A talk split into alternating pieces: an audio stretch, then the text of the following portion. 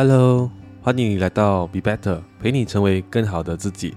今天想跟你讨论一个话题：习惯这回事。我们一生当中很多行为都是自动导航模式，因为我们从小已经养成了根深蒂固的习惯。这习惯包括好的习惯与坏的习惯。既然习惯决定命运，那我们要如何重塑我们的大脑的习惯呢？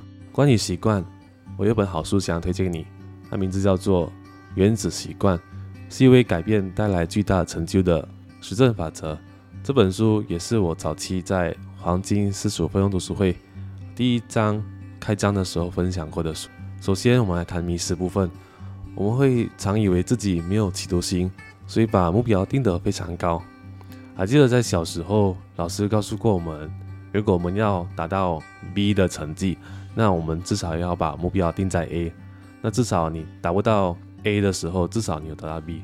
所以我们常以为说，我们的目标定得太小。其实小目标不能轻视。包括我们有一个迷失，养成习惯只需二十天。这个迷失大作者也是不认同的。所以改变习惯靠的是什么呢？我们很容易高估一个决定性的瞬间，也很容易低估每天都要做的一些小改变的价值。本书作者告诉我们，只要我们在每一次的决定瞬间的时候做出对的小决定，那就能够改变习惯了。而且每一天只要努力八仙，持续一年，最后你会进步三十七倍。但是若是你每一天退步百分之一，持续一年，到头来你会弱化到趋近于零。所以还记得一句话：学如逆水行舟，不进则退，没有保持不变的道理。所以在培养习惯的道路上，我们更应该注重什么呢？我们其实更应该注重你养成的习惯是否把你放在通往成功的道路上。比起当前拥有的成果，你更应该注重。现在所处的轨道，每天进步一八先，这是唯一的方法，也能够确保我们可以达到胜利的方法。你知道改变有三个层次吗？作者告诉我们，改变有三个层次啊。第一个层次就是改变结果，改变你的成果，比如你要减重，你要拿到冠军，你设定的目标多半与这个层次有关。第二个层次就是改变过程，改变你的习惯与系统。改变健身训练的课程啊，清理书单，让工作顺畅，开发适合自己的进行法。那第三个层次就是改变身份认同，改变你的信念，改变的世界观啊，你的自自我形象，还有你对自己他人的评价。那目前你处在哪一个层次呢？过往我们改变坏习惯的方式就是改变结果跟过程，那这些都是比较表面的。我们可以尝试改变身份认同。比如你想成为作家，那你就想一下，作家平常每天都在干嘛？身份认同建立有两个步骤，首先你要决定你想要成为怎么样的人，那第二呢，你要透过生活中的小胜利来向自己证明。用回刚才的例子，如果你想成为一名作家，那作家的日常就是在写文字嘛。那如果你能够每天写三十到五十个字，每天持续不间断的去写，那你就能在生活当中。创造一些小胜利来向自己证明。为什么改变习惯这么困难？因为习惯的改变过程哦，始于觉察。一个行动愈自动化，我们愈不会意识到它。今天想跟你分享五个我认为对我自己有效的一些方法。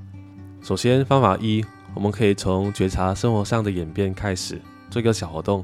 我们可以辨别自己的立场行为，从早上开始到晚上。对自己的身份认同好的习惯画一个加，那不好的习惯画一个减。方法二，大声说出想要执行的行为与结果。假如你想要减脂，当你看到零食想吃，就说：“我正想吃这包零食，但是我不需要，这会让我的体重增加。”假如你常忘东忘西，可以对自己说一遍你待会需要做的事。有个误区想要提醒你。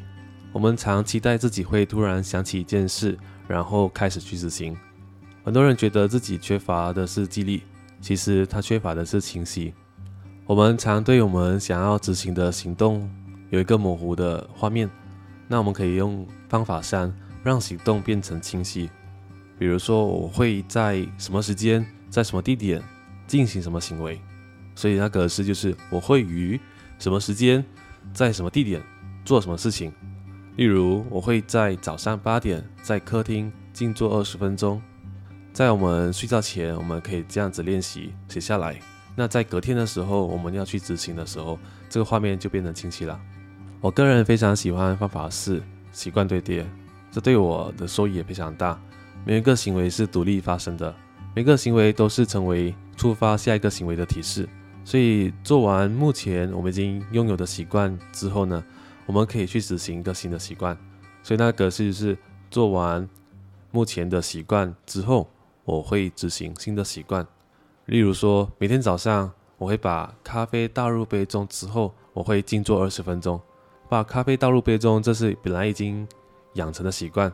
那静坐十分钟是新的习惯，所以我们可以在旧的习惯上面堆叠上去新的习惯，这非常有效。